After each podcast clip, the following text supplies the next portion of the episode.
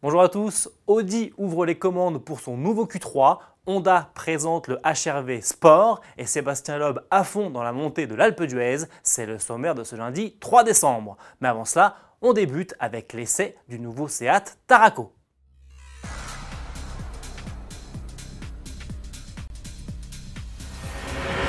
Présenté début octobre sur le mondial de Paris, le Seat Tarraco arrivera en concession en tout début d'année prochaine.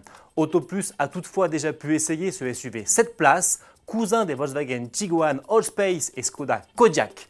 Notre journaliste, David Bouillot, a pris le volant d'un modèle diesel équipé d'un 2 litres TDI de 150 chevaux avec boîte de vitesse manuelle à 6 rapports.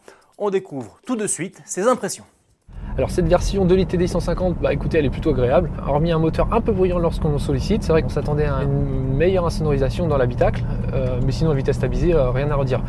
Alors côté consommation, euh, vous pouvez tabler sur un bon 8 litres au 100 si vous alternez les petites routes et l'autoroute. Donc euh, bon, ça reste quand même dans le domaine de l'acceptable euh, au vu du gabarit de l'engin. Euh, justement, le gabarit de l'engin, ça lui permet d'offrir une belle habitabilité, notamment aux places arrière. Hein. C'est vraiment le gros plus du Taraco. On a des larges ouvertures qui facilitent l'accès à bord. Les plus grands seront tout à fait à leur aise. Lorsque l'on est en configuration 7 places, ben, il reste un pot de coffre, 200 litres, donc ce qui permet de mettre deux ou trois petites valises.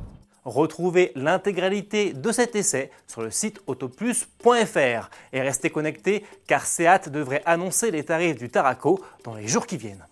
Les prix du nouveau Audi Q3 sont eux désormais connus. Plus de 4 mois après sa présentation, la seconde génération du SUV est enfin disponible à la commande.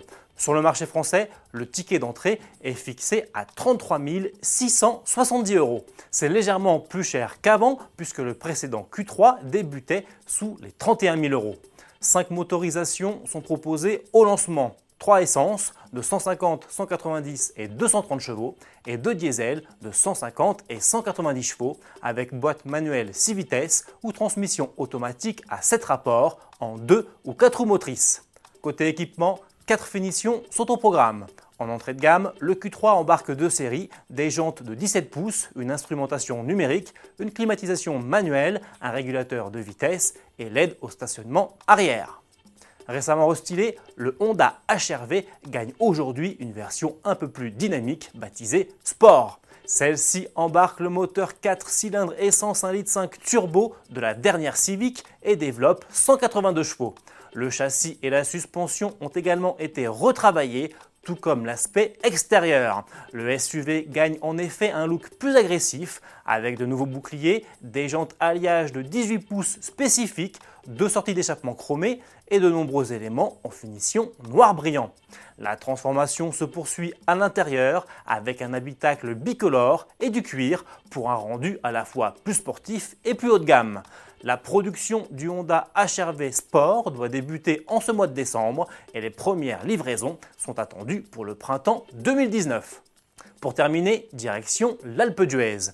Avec ses 13,8 km de long et ses 21 virages, la montée vers la station alpine est mythique. C'est notamment l'un des passages les plus connus du Tour de France cycliste.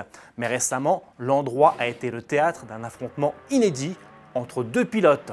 À bord de deux Peugeot 208 WRX de 600 chevaux, Sébastien Loeb, 44 ans, non-up champion du monde des rallyes WRC, y a en effet affronté Kevin Hansen, jeune prodige suédois de 20 ans engagé en rallycross.